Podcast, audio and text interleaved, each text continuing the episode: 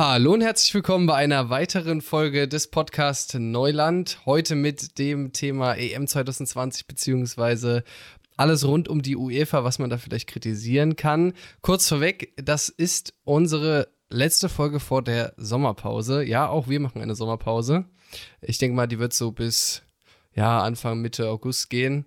Dann können wir im Anschluss daran nämlich schön in Richtung Bundestagswahl schauen, euch das alles erklären, die Wahlprogramme etc. etc. Dann sind wir auf jeden Fall rechtzeitig wieder da und wir können ein bisschen das gute Wetter genießen.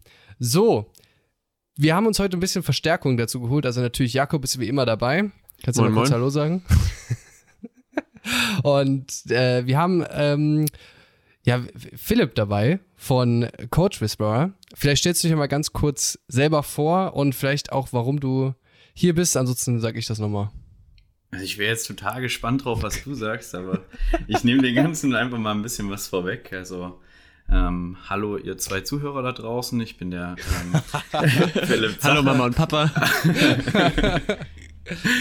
ähm, ja, äh, bin Geschäftsführer von Coach Whisperer und ähm, wir sind ein Startup im Profifußball und ich glaube deswegen bin ich auch heute hier.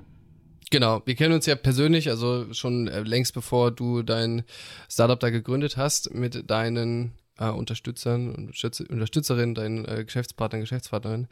Dementsprechend ist uns verbindet auch so eine ganz gute Freundschaft, würde ich meinen. Aber natürlich, ja, wer, also Jakob hat, glaube ich, recht wenig Ahnung von Fußball. Das ist korrekt. Und ich mittlerweile bin auch nicht mehr so im Game drin. Also ist es ganz gut, wenn wir uns da vielleicht ein bisschen Professionalität heranholen. Denn heute geht es einfach um, wie schon gesagt, die ganzen Sachen, die jetzt in letzter Zeit um die UEFA passiert sind. Wir wollen jetzt euch das alles mal ein bisschen so erklären, was wir davon halten. Und da ist es, glaube ich, einfach eine ganz schöne Folge zu dritt. Auch, ja, wir öffnen uns gegenüber anderen Menschen, die in unserem Podcast willkommen sind. Äh, und dann gehen wir in die Sommerpause und im August sind wir wieder da mit den äh, jeweiligen Bundestagsthemen etc. etc. Genau, da gibt es ein bisschen was zu den, zu den Wahlprogrammen. Aber vielleicht nochmal für den seichten Einstieg. Ähm, eine kleine Smalltalk-Frage zu Beginn, ähm, weil ich ja weiß, dass äh, Philipp, also Zachi, äh, richtig viel liest in letzter Zeit. Äh, meine Frage wäre gewesen, was ist das letzte Buch, was ihr gelesen habt? Das letzte Buch, was ich äh, gelesen habe, ist. Und wie äh, fandet ihr es? Ähm, ist der Mitarbeitermagnet von Michael Assauer. Und ist ein ziemlich geiles Buch für, jeder, für jeden, der eigentlich ein Business machen will und dort ein Team hat. Ähm, geht viel um Recruiting und ähm, wie man ein halbwegs guter Chef ist. Und ähm, das war auf jeden Fall ein sehr, sehr gutes Buch. Empfehlung geht raus. Empfehlung geht raus an alle, an alle Entrepreneurs. ähm, was ist bei dir, Robby? Ist es ein, ist es ein, ist es ein Ips-Heft oder? Huibu, das Schlossgespenst. Nein, Spaß. Nein, also ich glaube bei mir, was, wir, was ich vollständig gelesen habe oder was ich lese. Das wäre schon gut, wenn du es, also wenn du in der Lage wärst, ein Buch durchzulesen. Ich hätte gerne das, ja. Die Fibel, nein, Spaß. ähm, Dschungel von Friedemann Karik tatsächlich. Das war somit das letzte, was ich äh, dann komplett durchgelesen habe. War das nicht auch so ein bisschen im, im Feuilleton-Hype irgendwie oder verwechsel ich das gerade? Das kann sogar sein, ja. Also der, ja. ich mag den Autor ziemlich gerne, der hat doch dieses andere Buch geschrieben über Beziehungen, was ich immer, wovon ich immer ein bisschen rede, wenn wir versuchen zu philosophieren. Hm, ein aber bisschen das, redest du, ja. aber da, das ist auch echt ein gutes Buch. Also es ist ein Roman und der macht Spaß zum Lesen und ja, man, weiß nicht, man denkt über ein, zwei Sachen nach. Kann ich nur empfehlen. Dschungel von Friedemann Karik. Bei dir, Jakob? Ähm, also ich habe äh, zum, zum Lernen so ein paar Ethikbücher momentan, aber das äh, letzte Buch ähm, war dann das antike Griechenland. Da geht es um naja, also ums antike Griechenland wäre jetzt gedacht und um wirtschaftliche Zusammenhänge, also wie das äh, damals praktisch funktioniert hat, ähm, wie die Gesellschaft funktioniert hat, mit einem modernen wirtschaftswissenschaftlichen und politikwissenschaftlichen Blick obendrauf sozusagen. Ähm, und erklärt so Sachen wie, was ist den Dälischen Seebund aus einer modernen Perspektive mit dem Wissen, was wir heute haben. Ist eigentlich ganz interessant. Von Joshua, Joshua, irgendwas. Kimmich. Kimmich. So. Damit, okay, damit ja, wären wir ähm, auch direkt beim Thema, ja? Tatsächlich mal, ja, perfekte Überleitung. Tatsächlich mal. Ich wollte schon einen Witz machen, weil Zachi Denner hieß doch Assauer und ich wollte fragen, ob es der Bruder vom Rudi ist, aber. ja. Äh, na. Ähm, aber ja, perfekte Überleitung zum Thema. Ich ganz kurz, was wir so mit euch vorhaben, ist jetzt eigentlich nicht grob große Struktur drin, aber wir, ich werde noch mal ganz kurz äh, gleich erklären, was die UEFA eigentlich so ist Ja, weil man hört zwar immer ein bisschen was über EM, aber wer der erst eigentlich organisiert, da ist eigentlich meistens nicht so das Interesse da, was ich auch vollkommen verstehen kann. aber einfach nur, damit ihr so das ein bisschen einordnen könnt und dann, ja, werden wir einfach diese aktuellen Sachen rund um dieses Regenbogen-Ding bei, äh, bei der Allianz Arena, ähm, ich denke mal über Sponsoren reden und so weiter und so fort. Also da kommt einiges auf euch zu. Ich weiß jetzt auch nicht, wie lang die Folge äh, werden wird. Dann lassen wir uns einfach mal überraschen. Wir versuchen es natürlich nicht allzu lange in die Länge zu ziehen. Soll ich einfach mal damit anfangen, Jungs, was aus meiner Perspektive, was ich jetzt herausgekramt habe, was die UEFA so eigentlich ist? Ja, komm, hau mal raus. Ich bin okay. gespannt. Alles klar. Also UEFA ste steht für Union of European Football Association also die Union der europäischen Fußballverbände und ist sozusagen der Dachverband des europäischen Fußballs. Eine Ebene drüber wäre dann die FIFA, also der Weltverband des Fußballs. Und ja, ist eigentlich so eine klassische hier hierarchische Struktur. Ähm, die UEFA ist eine der sechs Kontinentalkonföderationen des Weltfußball Weltfußballverbands FIFA, wie gesagt.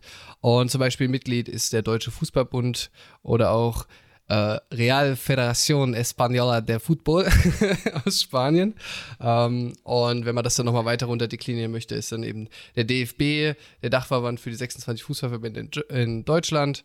Und da ist zum Beispiel ja die DFL, die den ersten und die den Spielbetrieb von der ersten und zweiten Bundesliga so ein bisschen organisiert und das vermarktet ähm, und alles weiter runter dekliniert, bis man dann irgendwann bei der Kreisklasse angefangen ist, äh, an, angelangt ist, wo glaube ich jeder von uns auch schon mal so ähm, sich ein Schienbein gebrochen hat oder so. Kreisklasse ist auch wirklich so ein ganz eigenes Thema, oder? Ja, das ist eine Welt, eine Welt für sich safe. Ähm, das ist okay. doch eigentlich, das ist eigentlich auch kein Fußball, ehrlicherweise. Das ist einfach nee, alles wirklich. außer Fußball. Da ist, da ist, auch immer so ein komischer Vater dabei, der zu viel Alkohol getrunken hat und zu laut ist, einfach mit irgendwelchen komischen Parolen. Okay. Ähm, kennst du es nicht? Mm, also Zari so kennt das bestimmt, oder? Ja, auf jeden Fall. Ja, weil es also, sein Vater war. okay, äh, dann nochmal ganz kurz, was macht eigentlich die UEFA? Ich, ich habe einfach mal ganz kurz auf der Internetseite geschaut, was sie selber über sich sagt. Und zwar da steht, die UEFA kümmert sich um alle Facetten des europäischen Fußballs und fördert den Fußball im Geiste des Friedens, der Verständigung und des Fairplays, ohne Diskriminierung aufgrund der politischen Haltung, des Geschlechts, der Religion, der Rasse oder aus anderen Gründen. Mhm. Er liest sich äh, ja witzig jetzt zurückblickend, was? Sie liest sie wirklich sehr witzig. Äh, sie schützt die Grundwerte, Grundwerte des europäischen Fußballs, wirbt für ethische Standards und Good Governance im europäischen Fußball und schützt sie, unterhält Beziehungen zu allen Interessensgruppen, unterstützt ihre Mitglieds Mitgliedsverbände für das Wohlergehen des gesamten europäischen Fußballs bla bla bla. Äh, ganz also macht also im Prinzip auch noch dazu das Regelwerk für die von ihr ausgeführten Wettbewerbe, steht in Kontakt mit all den Verbänden und natürlich ein ganz großer Punkt Vermarktung. Klar, also die UEFA macht drei Milliarden Umsatz in so einem Jahr, äh, laut zumindest Finanzbericht 2019-20. Ähm, und das als Non-Profit-Verein, das klingt immer, finde ich, sehr witzig dann, aber ähm, ja, passt dann anscheinend. Der Präsident ist Alexander Seferin. Ich weiß nicht, ob ich den richtig ausspreche.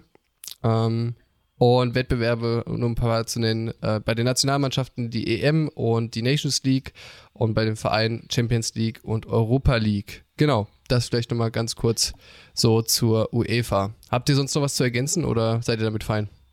Hast du wahnsinnig toll gemacht. Super, ich bin, ich bin auch zufrieden. Also ich würde sagen, schön freigesprochen. Mir hat die Präsentation gefallen. ähm, und ansonsten, äh, genau, ich, ich, wollte nur ganz kurz vorab nochmal, bevor ihr da mit eurem super prallen Wissen äh, glänzen könnt, nur mal ganz kurz noch was äh, erklären, nämlich oder was ich sehr interessant fand und wo man jetzt auch gar nicht so viel Recherche betreiben muss. Also es gibt ja neben dem, dem Präsidenten der UEFA das Exekutivkomitee und das ist so das oberste Exekutivorgan der UEFA. Äh, das sitzt ja aus dem Präsidenten und 16 oder 19 Mitgliedern, glaube ich, insgesamt zusammen. Und jetzt Thema Diversity. Äh, wie viele Frauen sind dort in diesem Exekutivkomitee? Exekutivkomitee. Äh, ich poker ihr? hoch und sage eine.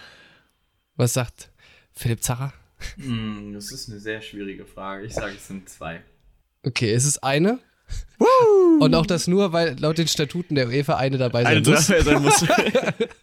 so, und äh, wie viele People of Color sind vertreten? Ähm, ja, dann geh du mal, geh du mal jetzt zuerst. Ich bleib bei meiner zwei. Das war, ich hätte eigentlich auch, auch gerne ganz zwei gesagt. Ich überlege, ob ich jetzt halt äh, bored bin und sage, okay, ich nehme die drei. Oder äh, sage ich hier eine ganz klare Null und ich glaube, ich, ich nehme eine Null. Das ist einer. Okay. Ähm, also es gibt jetzt keine, also ich habe jetzt mal die italienischen und spanischen Kollegen, die einfach nur braun gebrannt sind, ausgelassen. ähm, Und tatsächlich ist diese eine Person Nasser Al-Khelaifi, ich weiß nicht, ob der auch so ausgesprochen wird, das ist auf jeden Fall der CEO von Paris Saint-Germain. Ähm, und das, das ist ganz witzig, weil das war ja der Verein, der 2011 noch hoch verschuldet war und seit der Übernahme durch den katarischen Staatsfonds Qatar Investment mit dem Geld, sagen wir mal, sehr locker umging. Also wir Na. erinnern uns an diesen Neymar-Deal da. Äh, und hat jetzt auch schon, glaube ich, hier und da Verfahren wegen Verstöße gegen das Financial Fair Play. Ja, also der sitzt auf jeden Fall im Exekutivkomitee. Ähm, ja, äh, das vielleicht nochmal so ganz kurz vorweg. Dann Gut, fair. Dann äh, wollen wir vielleicht anfangen, die ganzen Skandälchen der letzten, der letzten Tage, der letzten Wochen abzuarbeiten. Ähm, vielleicht wollen wir mit, dem, mit der Greenpeace-Sache beginnen. Können wir machen, das war ja ganz am Anfang. Das war nämlich ganz am Anfang, genau. Ähm, hat sicherlich auch fast jeder mitbekommen, dass da ähm, in die Münchner Allianz Arena ähm, jemand mit einem, naja, wie nennt man das, mit einem motorisierten äh, äh, Ballon ja, so nicht. Segelding äh, Segel, war? genau, ein Segler, genau. Ein Gleitschirm halt, ne? Gleitschirm, ja. mit dem Gleitschirm da reingeflogen ist. Ähm, und eben auch gefährlich nah an Leute ist, wenn ich mich recht entsinne, auch jemanden verletzt hat. Ähm, ich glaube sogar zwei Personen. Zwei Personen, zwei Personen verletzt, verletzt, hat, ne? Ja und der dann äh, da eben draufstehen hatte, was er, was er eben zu sagen hatte. Also es war wohl eine Aktion von Greenpeace, äh, wie sich dann recht schnell herausgestellt hat, die sich gegen VW gerichtet hat, ähm, also gegen die Autoindustrie, aber jetzt im Speziellen gegen VW und gegen Verbrennermotoren und so weiter und so fort. Ähm, gut, die Aktion ist jetzt so erstmal passiert, wie sie passiert ist. Ähm, was haltet ihr davon? Ich würde vielleicht kurz anfangen. Also ich an sich ähm, bin ich erstmal bin ich erstmal Fan natürlich. Ähm, Umweltschutz richtig wichtig, äh, sollte man darauf aufmerksam machen und ich verstehe auch, dass es Aktionen gibt, ähm, die mit ein bisschen mehr Bohai, sage ich mal, daherkommen, eben auch ein bisschen was riskanter sind und mehr Öffentlichkeit erzeugen. Das finde ich soweit auch in Ordnung. Ähm, die Nummer aber scheint mir so räudig geplant äh, gewesen zu sein, ähm, dass Greenpeace wohl erst kurz vorher bei der Münchner Polizei angerufen hat und gesagt, Achtung, hier kommt gleich was. Ähm, und Scharfschützen schon auf diesen äh, Fliegenden da eben angelegt haben und den im Zweifel halt auch vom Himmel geholt hätten. So, also die hätten den Typ halt wahrscheinlich abgeknallt, ähm, wenn es äh, noch ein paar Minuten länger gegangen wäre. Und das finde ich dann doch schon etwas zu riskant. Dazu kommt natürlich noch dieses Senkmanöver da unten rein, ähm, was eben Menschen verletzt hat. Also an sich gutes Thema, wichtiges Thema, interessante Aktion, in meinen Augen aber äh, na, Eigentor sozusagen. Eigentor trifft es auf jeden Fall ziemlich gut. Ähm, ich äh, fand auch, dass es sehr, sehr rücksichtslos war und hm. natürlich, sie haben Aufmerksamkeit geschaffen. Man hat aber mehr das Gefühl gehabt, dass die Aufmerksamkeit sich äh, gegen Greenpeace selbst gerichtet hat, anstatt dass man nur im Ansatz über Volkswagen und deren Intervention nachgedacht hat. Und ähm, Klimaschutz absolut wichtiges Thema, aber ich finde, manchmal heiligt einfach nicht der Zweck die Mittel. Und in dem Fall, ähm, ja, es ist Deutschland gegen Frankreich, wir erinnern uns, da war auch mal ein Bombenattentat vor einigen Jahren. Mhm. Genau bei dieser Begegnung. Und ähm, jetzt auch wieder mit den Scharfschützen, man muss sich nur mal vorstellen, bei dem Spiel fällt auf einmal ein Greenpeace-Aktivist ähm, oh Gott, einfach tot aufs Spielfeld. Naja, es ist wirklich kurz davor gewesen. Also das, äh, die Scharfschützen ist schon komplett richtig, wie Jakob das gesagt hat, haben ja natürlich diesen Aktivisten, diesen Piloten auch anvisiert und ähm, wären auch bereit gewesen, den abzuschießen. Und ähm, ja, das äh, wäre natürlich nicht so ein, so ein geiler Start in so eine Gruppenphase gewesen. Absolut nicht. Und ich finde, dazu muss man auch sagen, ähm, also ich meine, natürlich super, dass sie den nicht abgeschossen haben, weil die gesagt haben, ja, okay, der ist von Greenpeace, aber ähm, dass man sich einfach nur Greenpeace irgendwo hinschreibt und dann äh, da sozusagen unterm Radar läuft, kann ja an sich auch nicht sein. Also wenn jetzt man will jetzt einen Teufel nicht an die Mal Wand malen, allerdings gut, gestern war die Sache in, äh, in Würzburg, ähm, dass es natürlich möglich sein kann, dass jemand diese Methode, sorry, einfach kopiert, sich da Greenpeace draufschreibt oder irgendeine, irgendeine andere Organisation, die erstmal positiv konnotiert ist und dann halt trotzdem im Zweifel eine Bombe dabei hat oder so. Ähm, also das finde ich, das fand ich ein bisschen, bisschen schwierig. Also super, dass die nicht abgeschossen haben, logischerweise, aber ähm, das zeigt ja dann doch schon eine, eine Sicherheitslücke auf, sag ich mal. Ja, gut, was heißt Sicherheitslücke? Also, damit rechnet halt keiner, ne? dass jemand sich so einen Gleiter nimmt. Eigentlich war ja der Plan, soweit ich das mitbekommen habe, einfach so einen Ball runterwerfen, runterzuwerfen. Ja, äh, die meinten ja auch mal zwischendurch, ja, die wollten eigentlich gar nicht im Stadion landen, das war dann wieder eine Notlandung, aber. Also naja, also so wie ich das mitbekommen habe, wollte, sollte der eigentlich nur darüber fliegen, dann so einen Ball abwerfen und dann kam aber irgendwie so eine Windböe, wodurch der ins Straucheln kam und sozusagen notlanden musste. Das war wo, wo sozusagen das, das, das, was passiert ist. Ähm, und hat dabei halt dann zwei, zwei Menschen verletzt. Also ich habe mir tatsächlich jetzt, also ich habe da eher auf euch gehofft, weil ich habe mir da jetzt gar nicht so, so groß, ich habe mich ja eher auf die, diese Regenbogen. Es gibt ja, es gibt ja auch nicht, es gibt ja auch nicht so unglaublich viele Informationen äh, dazu. Ähm, also ist halt sehr unglücklich und ich weiß auch nicht, ob jetzt wirklich, wenn da dieser Ball runtergefallen wäre, äh, das jetzt auch so einen, so einen krassen Impact gehabt hätte. Nee. Ähm, also ich ja, also ich glaube, also prinzipiell ist es ja natürlich sinnvoll oder wahrscheinlich auch so dem Kalkül von Greenpeace oder von anderen Organisationen solche großen Events zu nutzen, um dann eben äh, die, die Aufmerksamkeit für diese ja, wichtigen The oder die Aufmerksamkeit auf wichtige Themen zu lenken. Aber weiß jetzt nicht, ob da halt so ein äh, Stadion, da sich denkt, wenn ein Ball runterfällt, ach ja, stimmt, über Klima könnt ihr jetzt auch mal gerade drüber nachdenken. Nee, ja. glaube ich auch nicht. Und ich finde auch, dass ähm, es ist trotzdem sehr, sehr glücklich ausgegangen. Ähm, über dem Fußballfeld ähm, schwebt ja meistens eine Kamera, damit man das gut einfangen kann, für die, die vielleicht nicht so tief im Fußball drin sind. Das heißt, dort sind ähm, Netze gespannt. Spider-Cam heißt das, Genau, Spider-Cam, genau, weil dieses Netz sozusagen, auf der kann das, ähm, kann die Kamera langfahren. Und da hat sich ja der Pilot beziehungsweise dann eben der Gleitschirm verfangen. Und ähm, ja, das hätte auch richtig böse ins Auge gehen können. Für den Piloten und dann natürlich auch in der Folge für die Zuschauer, die im Stadion waren. Gerade wenn also das, das auch mit diesem Motor darunter kracht, das ist nicht witzig, war. ich glaube auch. Mal, okay. Das war so Ja, gut, dann äh, haben wir das abgehakt. Ich würde, ähm, über was wollen wir als nächstes reden? Also ich könnte natürlich jetzt nochmal mit diesem äh, Regenbogenfarben-Ding bei der Allianz Arena einsteigen oder wir machen, schieben erstmal noch kurz vorher was anderes rein. Wie habt ihr Lust? Also ich, ich, ich würde... so, ich bin jetzt hier und jetzt wird hier nach meinen Regeln gespielt. So. nee, aber ich würde gerne mal so eure Meinung auch wissen, weil das ist mir wirklich aufgefallen. Ähm, und da geht es um ähm, Christian Eriksen. Ähm, dieser Vorfall, ähm, das habt ihr sicherlich mitbekommen, dass äh, dänischer Spieler und ähm, wahrscheinlich auch den ihr ähm, bester Spieler halt kollabiert ist auf dem Spielfeld.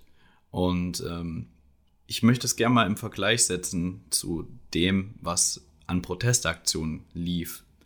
Und einfach mal eure Meinung wissen, wie ihr dazu steht, dass ähm, mit Einstimmung der, der Bilder sozusagen, dass dort auf diese Aktion, auf das äh, Reanimieren des Spielers, der dann einen Herzstillstand erlitten hat, ähm, dass dort draufgehalten wird und bei jeglicher Art von Flitzern, Protesten die Kamera sofort weggeht.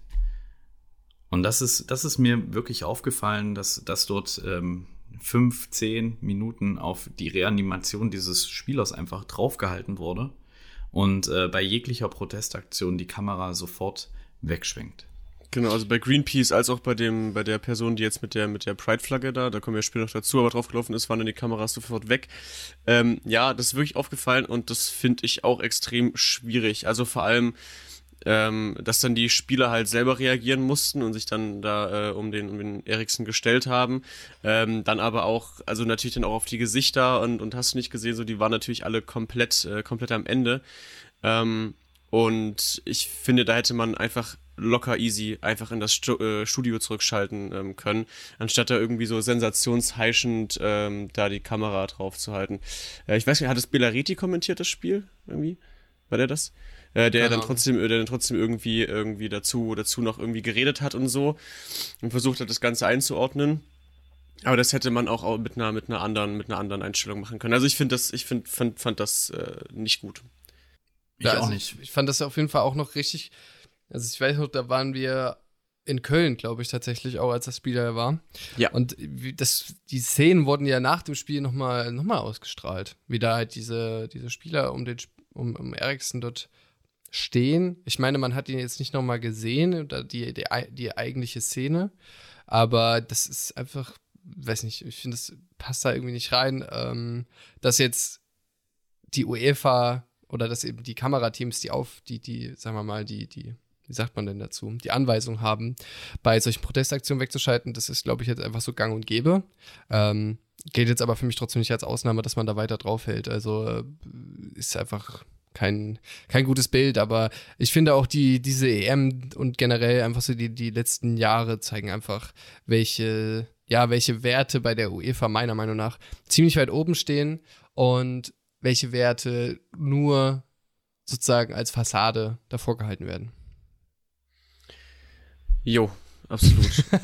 also keine Ahnung, ich fand, ich fand das einfach kacke und das muss man nicht machen und äh, dann, wie du schon gesagt hast, da kann man einfach wegschalten. Also äh, das, das, hat einfach, weiß ich, da ist wieder das alte, das ist auch jetzt was, worüber wir später sicherlich nochmal sprechen werden mit dem Thema äh, mit dem Thema Gesundheit, also jetzt Corona dann in dem Fall, aber jetzt auch hier, dass Gesundheit äh, mitunter da nicht oder das Wohlergehen auch der Spieler gar nicht so weit oben steht, dass das Spiel ja auch dann im Anschluss noch weiter, also sozusagen fortgesetzt wird ähm, ist ja auch irgendwie eine, eine, Zumutung oder dass sie dann halt einen Tag später dann das machen müssen. Also, dass da überhaupt keine, äh, ja, also daher wird immer nicht an die Spieler gedacht. Das ist einfach sehr schade. Ja, unempathisch.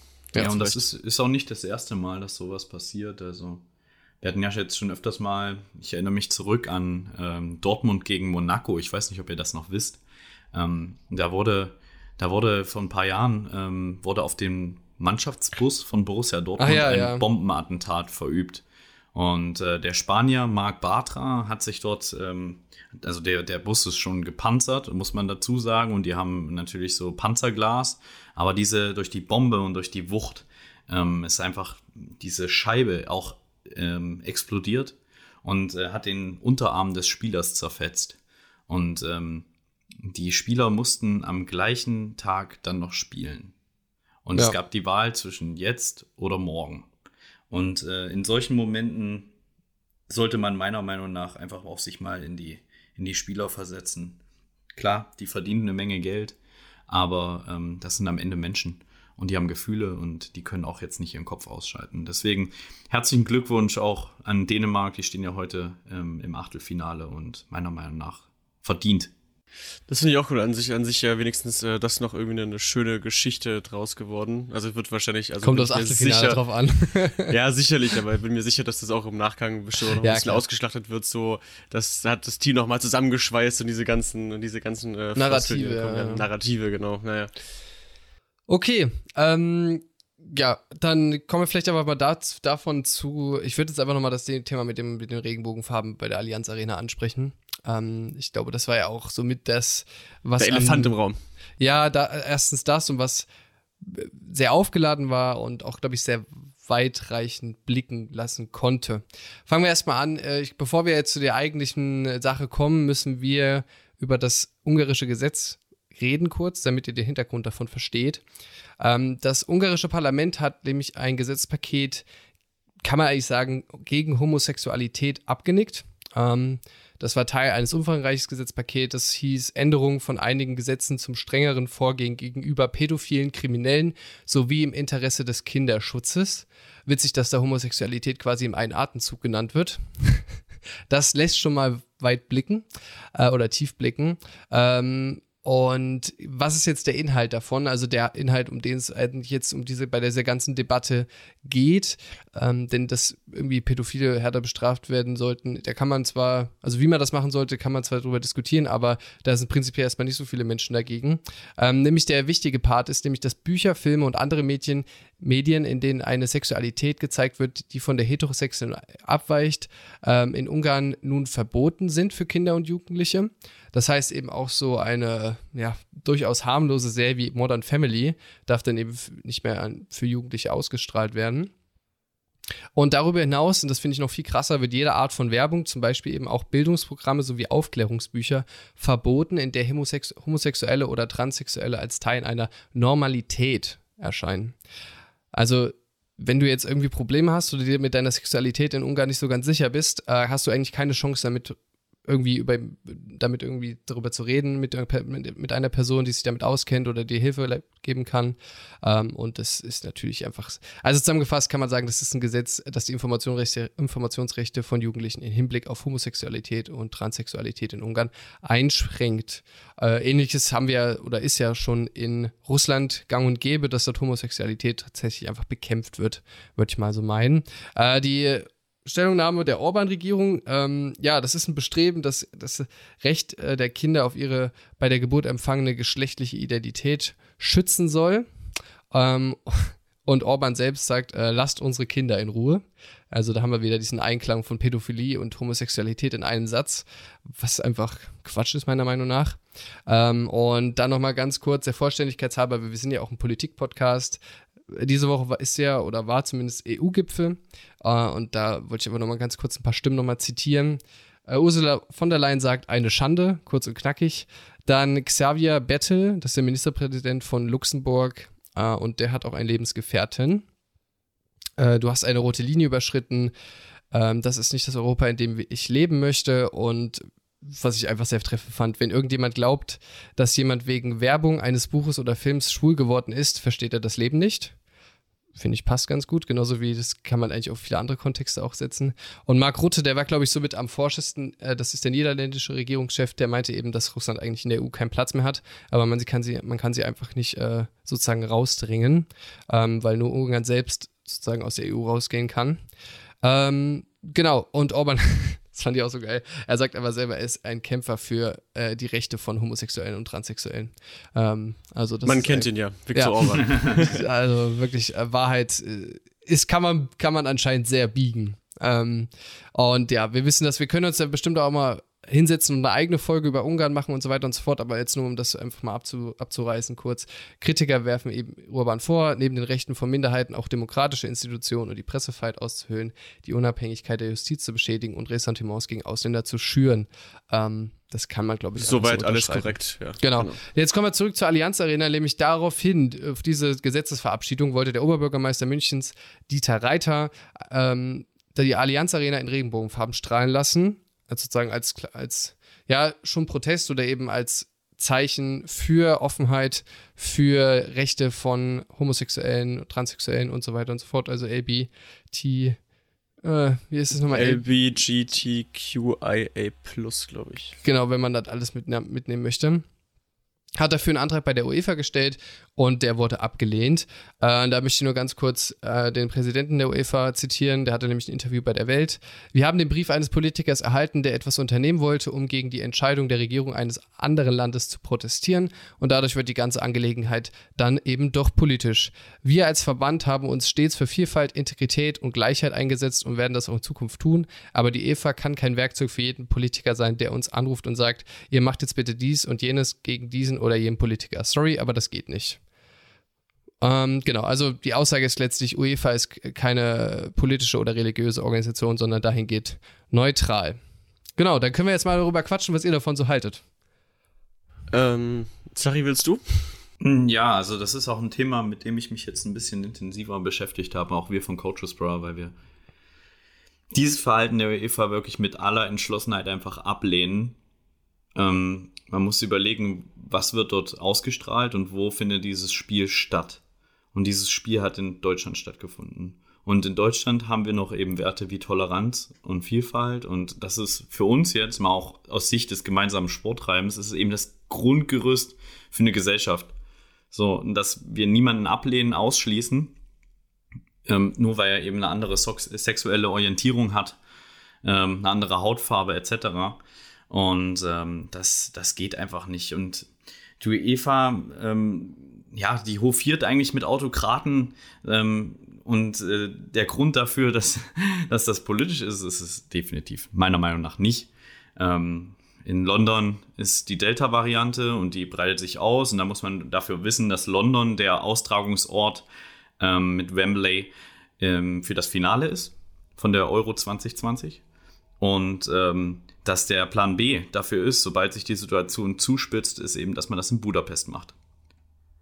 Ja, also gut, dazu, dazu können wir ja gleich nochmal kommen. Mir geht's jetzt erstmal nochmal. Also, ich meine, die, die UEFA sagt ja letztlich, äh, ja, wir sind ja für, für Offenheit und so weiter und so fort und würde wahrscheinlich auch sagen, hättet ihr das vor einem Monat genau an dem gleichen Tag dort quasi, bevor das Gesetz verabschiedet wurde, beantragt, dass es dann dort bei dem Spiel zwischen Ungarn und Deutschland ähm, strahlen soll oder von mir aus irgendwie bei allen Spielen, äh, hätte man das sicherlich abgenickt, aber sie sagt eben, jetzt hat es einfach einen bestimmten Zweck und kann für ein anderes Land als Provokation gelten und da diesen Spielball möchte, also dies, als diesen Spielball möchte sich die UEFA nicht sehen. Also jetzt nur mal aus der Perspektive von der UEFA gesagt so. Das wird dann auch Meinung. einfach in Souveränität eingegriffen von den Vereinen und von den Stadionbetreibern. Also ich meine, die Stadt München, der gehört die Allianz Arena also nicht, so das müssen halt andere an sich entscheiden.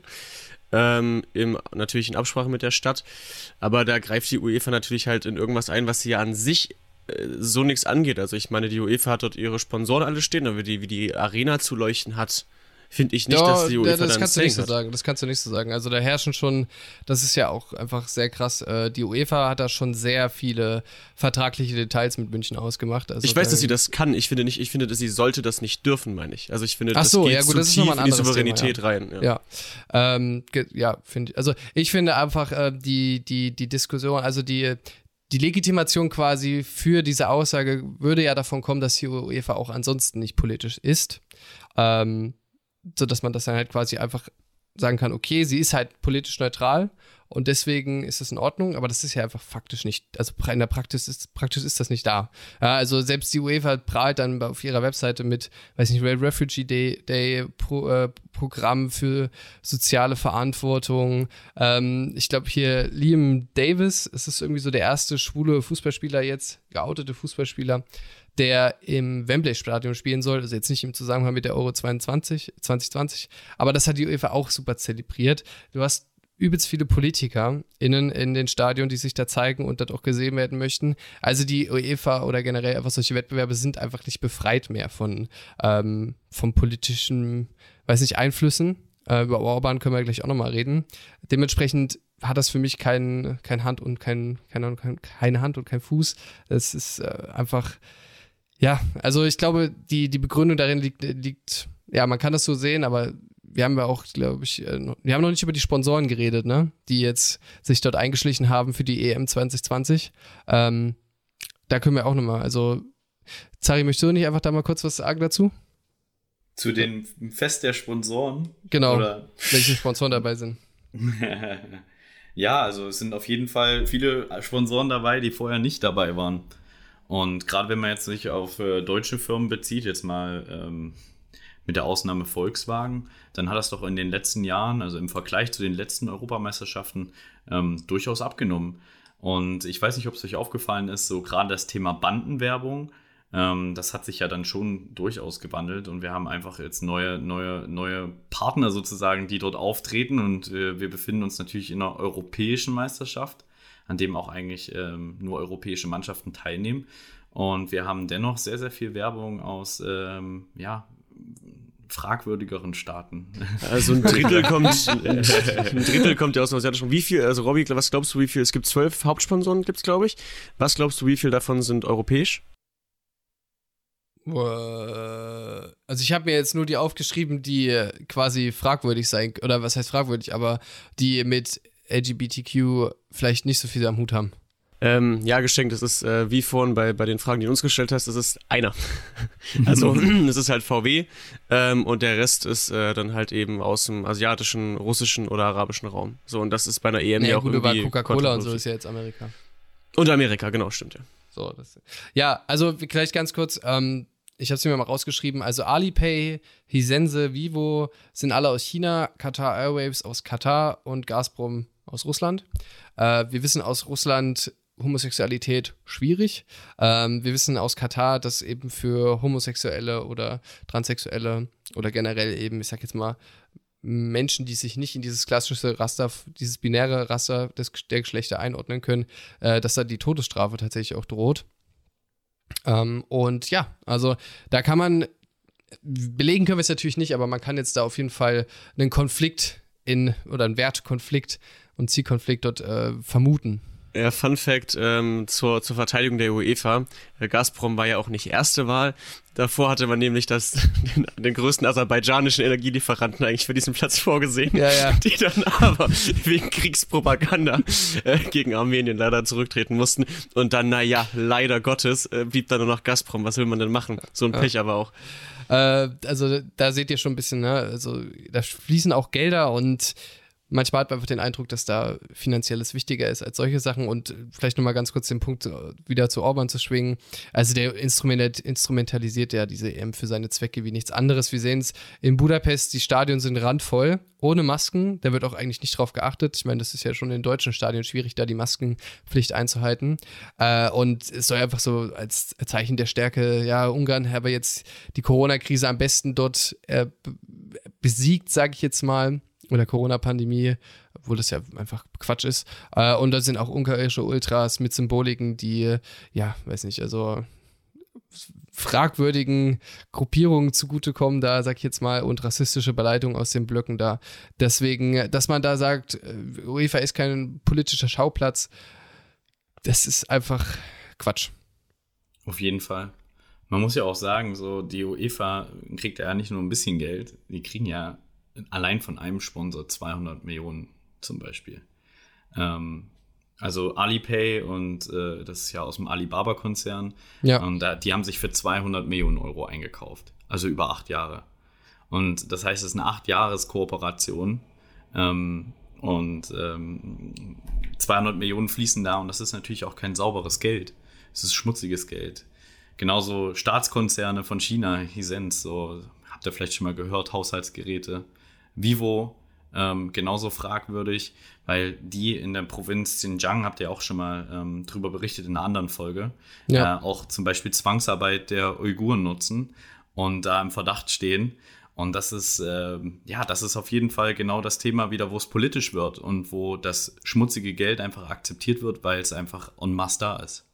By the way, VW ähm, ist auch in der Region Xinjiang äh, tätig, also der einzige europäische Sponsor ist auch nicht ganz so rein. Aber das ist, ist wieder ein anderes Thema. Ja, da stimme ich dir auf jeden Fall zu. Ähm, dementsprechend ähm, auch die, das Thema Gesundheit. Wie, wie, du hast es vorhin schon mal ansprechen wollen, ähm, dass das Wembley-Stadion als Finale ausgetragen werden oder als Austragungsort fürs Finale angedacht ist. Aber London da eben sagt, oder die Regierung in London sagt, naja, mit der Delta-Variante haben wir gerade ein paar Problemchen. Vielleicht sollten wir da ein bisschen mehr auf die ähm, Ma Maßnahmen gegen Corona, sag ich jetzt mal, achten, ähm, die Schutzmaßnahmen. Und soweit ich das mitbekommen habe, sollen aber, pocht die UEFA darauf, dass dort irgendwie 200, 2500 VIPs ohne Beachtung der Maßnahmen im Stadion sein dürfen. Und wenn das halt nicht eingehalten wird, wie du gesagt hast, dann soll das vielleicht verschoben werden. Womöglich sogar nach Budapest, weil dort eben Corona kein Problem ist anscheinend.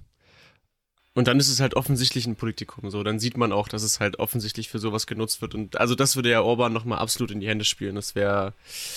Ja, das ja, finde ich wirklich. Äh, Und da, wie schwierig. gesagt, Gesundheit ist da einfach kein Thema. Also äh, generell die, die, das mit der EM in der Corona-Pandemie, wie es jetzt gemacht wird mit dem Modus, okay, wir haben das in zwölf Ländern, glaube ich. Also, dass halt immer Menschen überall umherreisen. Ähm, und ich glaube jetzt bei dem, oh, ich weiß nicht, Dänemark und ich weiß jetzt Belgien, glaube ich, drei Corona-Infizierte im Stadion gewesen.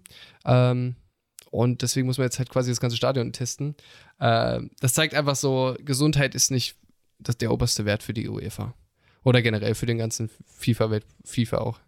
Ähm, Zachi, hast du eigentlich eine Idee, ähm, jetzt vielleicht sagen wir mal auch ein bisschen businessmäßig gesehen, ähm, Stichwort der asiatischen Sponsoren, ähm, die dann halt, die dann halt die Werbung schalten mit, mit, mit asiatischen Schriftzeichen, also was weiß ich, Mandarin, Kantones oder was. Ähm, und das ist ja natürlich für den europäischen Markt relativ uninteressant. Und ich meine, die Leute können die Werbung ja teilweise nicht mal, nicht mal lesen. Ist das jetzt ein Signal oder also kann man das als Signal verstehen? Dass man denkt, okay, China möchte halt einfach expandieren und äh, Output ist alles? Oder ist das vielleicht, also ist das ein Signal nach außen? Oder ist das eher ein Signal nach innen? Also ich meine mich zu erinnern, ähm, dass in China die Europameisterschaft wohl ganz gut, also ganz gut geguckt wird, augenscheinlich.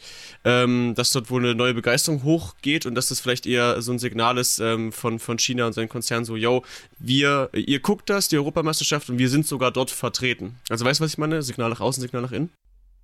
Auf jeden Fall. Ähm, ich denke, dass China auch in Sachen Fußball in den nächsten Jahren wieder ein größeres Wort ähm, mitsprechen wird.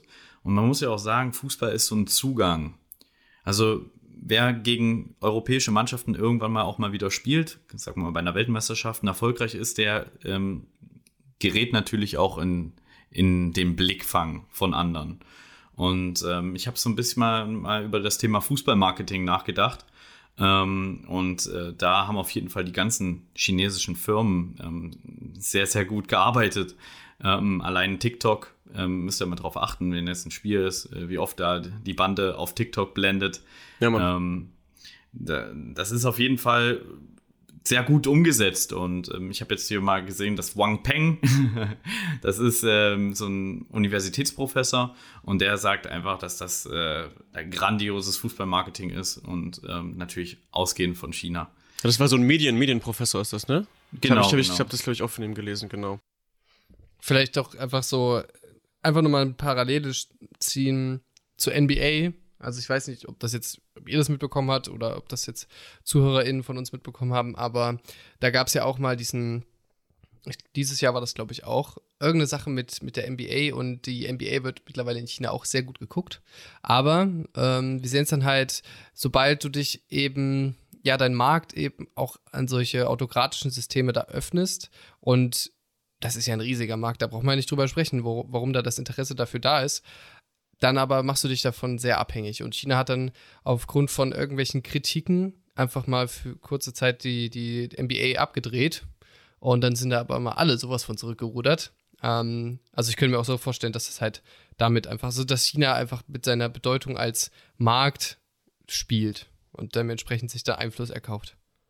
Ja, und ist auf jeden Fall auch ein sehr, sehr wachsender Markt. Also gehen wir mal wieder zum, zum Ligabetrieb äh, chinesische Liga, ähm, habt ihr ja schon mitbekommen, greifen natürlich öfters mit ähm, Pro Fußballprofis, die am Ende ihrer, ihrer Vertragslaufbahn und am Ende ähm, ihrer Karriere stehen, greifen die ab, um die natürlich repräsentativ in die Liga zu holen. Aber die Liga ähm, entwickelt sich sehr, sehr gut. Mhm.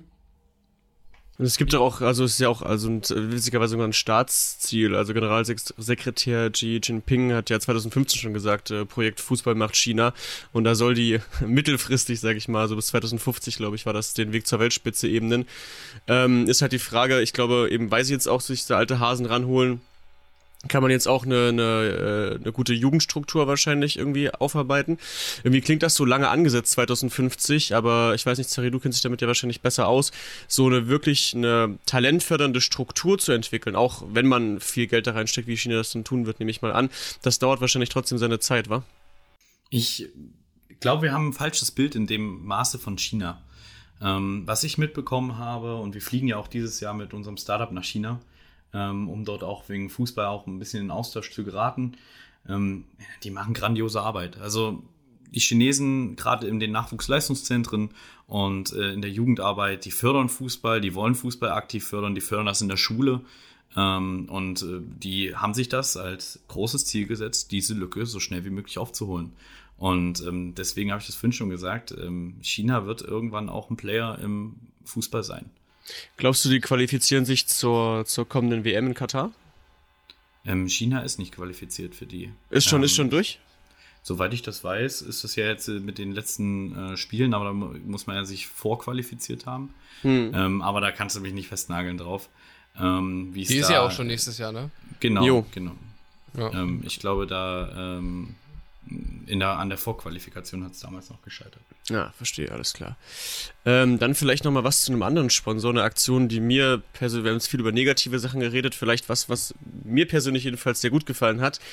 Ähm, bei der Pressekonferenz, ähm, äh, die war nach einem Portugal-Spiel, hat äh, Cristiano Ronaldo, gut, der Fußballer schlechthin mehr oder minder mit, mit Messi, ähm, zwei äh, Cola-Flaschen vor sich, die vor ihm standen, halt logischerweise Coca-Cola eben auch ein Sponsor ähm, und stellen da immer die ganzen Flaschen. Das kennt ja jeder von den Pressekonferenzen, da ist gefühlt der halbe Tisch einfach nur voll mit irgendwelchen Getränken ähm, und hat dann kurzerhand die beiden Cola-Flaschen genommen, weggestellt und hat seine Wasserflasche hochgehalten und glaube einfach nur Aqua gesagt, also halt Wasser. Ähm, das äh, fand ich ganz cool. Kurz darauf sind auch die Aktien äh, ganz schön eingebrochen bei Coca-Cola. Ähm, da gibt es nur eine Alternativerklärung auch, ähm, ja, ich glaube, weil da die Dividenden ausgeschüttet wurden äh, an dem Tag. Aber ähm, das sei vielleicht mal dahingestellt, aber das ist ja auch schon relativ ein Politikum, dass also ein Fußballer aktiv diese Sponsoren da wegstellt, weil er in dem Fall halt, da geht es wahrscheinlich weniger um Menschenrechte, sondern eher um den Aspekt Gesundheit. Also Cristiano Ronaldo ist ja wahrscheinlich einer der gesündesten Menschen der Welt. ähm, so wie, wie aussieht. willst du das denn messen? Ähm, keine Ahnung. Na, am, also Körperfett hat er auf jeden Fall keins. Ähm, Und dann eben sagte, hier Leute, äh, Wasser ist vernünftiger für euch, trinkt bitte das. Wie fandet ihr die Aktion? Also ich fand das, ich fand es eigentlich ganz cool. Ich fand's grandios gut. Da muss ich sagen, ich fand das so genial. Ähm, er hat es auch sehr, sehr clever gemacht, weil diese äh, Aktion wurde ein bisschen imitiert im Nachhinein. Von anderen. Von Pogba, ne? Ja, aber nee, Pogba hat das mit dem Heineken gemacht. Jo. Ähm, aber es wurde nochmal äh, imitiert, aber er hat extra das, äh, das, äh, das Logo von dem Wasser, von der Wassermarke abgemacht. So dass es auch keine Werbung für irgendwen anders ist. Ah, sehr gut, okay, ja, macht Sinn. Genau, ja. aber absolut richtig so. Ähm, man muss auch mal reflektieren, wo, wo, wo befinden wir uns? Wir befinden hier uns im Profifußball, das heißt in einer, ähm, im Sport. Und ähm, hausiert wird damit äh, mit einem Zuckergetränk, was einfach nicht gut für die Gesundheit ist und nicht vor allem nicht gut für Kinder. Ähm, Schmeckt auch nur mit Wodka, ehrlicherweise. oh, weia, ey. oh, ja. herrlich. Ähm, also ich, ich meine, dass jetzt auch die, die Eva gesagt hat, das darf man jetzt nicht mehr machen. Jo. Ähm, weil wahrscheinlich Coca-Cola da auch mal an die Tür geklopft hat und hat gesagt, was soll das hier bitte?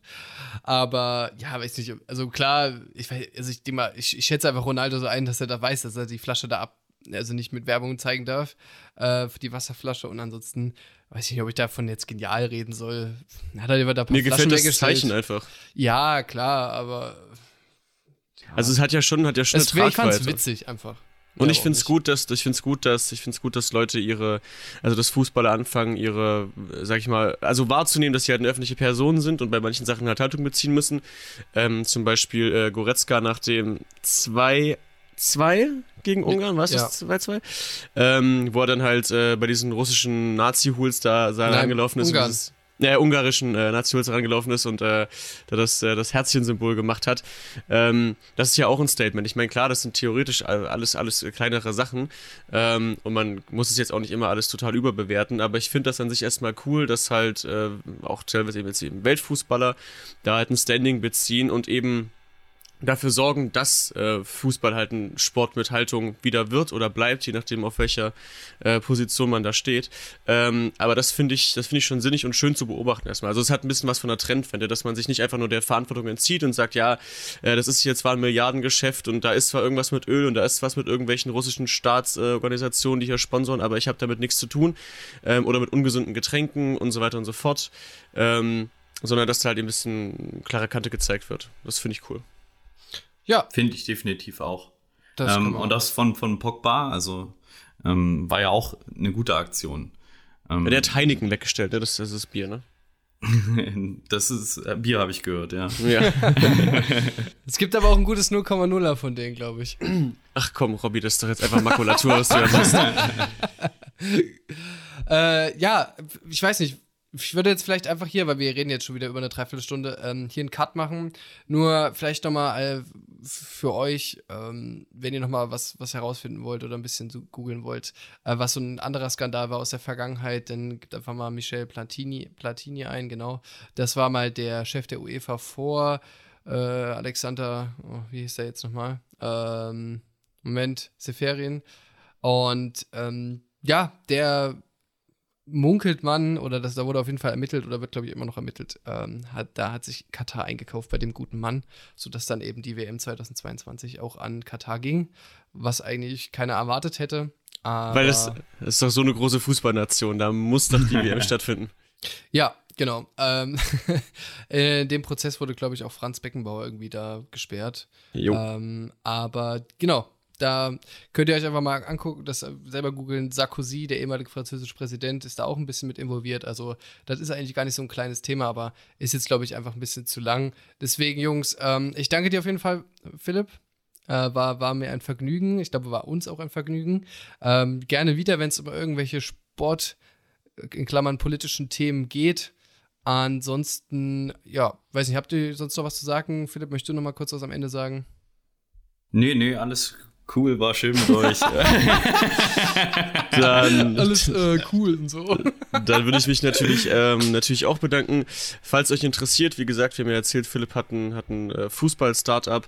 Ähm, die haben aber auch einen Instagram-Kanal, wo halt ganz viel Content kommt, so zu Fußball allgemein, also Zahlen, Daten, Fakten, weniger zu dem Produkt, ähm, sondern einfach ein bisschen was zum Informieren. Wer da also Bock auf Fußball hat, kann das sicherlich gerne mal abchecken. Coach ähm, Whisperer. Coach Also- Whisperer. Trainer Coach Whisperer. ähm, wir sprechen ja noch das Voice-Over für das Werbevideo, ist klar. Coach Whisperer. Ähm, so, Geschenk, Leute. Dann äh, würde ich sagen, sind wir durch. Ähm, und äh, ja, hat Spaß gemacht. Dankeschön. Hab Ja, euch lieb. haut rein. Kussi. Mhm. Digga, was? Jetzt können wir die Folge wieder löschen, ey. und alles mit dem Arsch wieder eingerissen. Dankeschön, Zachi. Immer wieder gern.